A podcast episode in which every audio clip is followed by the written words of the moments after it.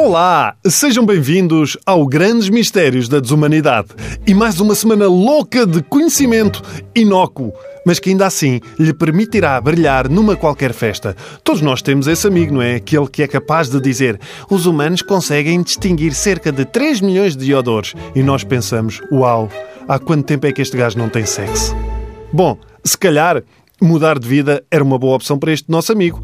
Por isso, nada melhor do que elaborarmos nesta semana as profissões mais estranhas do mundo, mas que ainda assim existem e que são tão bem pagas que o vão levar a pensar: é pá, enfiar a cabeça num traseiro de um elefante, afinal não é assim tão mau. Vamos começar por uma profissão que deve estar para chegar a Portugal brevemente: o empurrador profissional.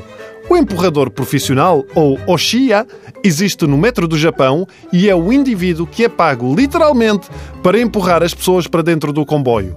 Em hora de ponta, o metro do Japão costuma ter o dobro dos passageiros. Então, para garantir que ninguém chega atrasado e que vai tudo mesmo cheio, há uma data de indivíduos que literalmente empurra e amassam as pessoas tipo sardinha em lata. Agora resta saber se usam lubrificante ou não, para magoar menos. Bem, como a vaga de turistas em Portugal, os preços da gasolina e do estacionamento, a limitação dos carros nos centros das cidades, não tarda nada, começamos a ter empurradores profissionais no metro português. Ora, e quem é que podia exercer esta função em Portugal? Cá para mim, as senhoras que enchem as alheiras e as chouriças. Há lá alguém mais habituado a empurrar pedaços de carne e gordura para dentro de um tubo?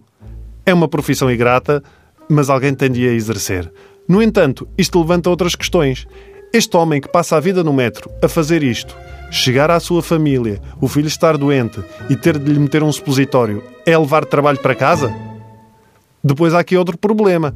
São milhares e milhares de pessoas que viajam assim e nos tempos que correm, viajar em lata ia resultar, no mínimo, em 240 processos de assédio e a única coisa que poderia alegar em minha defesa era Oh, minha senhora, eu há três estações que estou a tentar sair, no Japão, só houve um caso de assédio no metro de um homem que fez a viagem toda com as duas mãos no traseiro do outro. O homem ainda terá dito: Importa-se tirar as mãos do meu traseiro? Ao que o senhor respondeu: Desculpe, é da confusão. Sim, está bem, mas o metro vai vazio.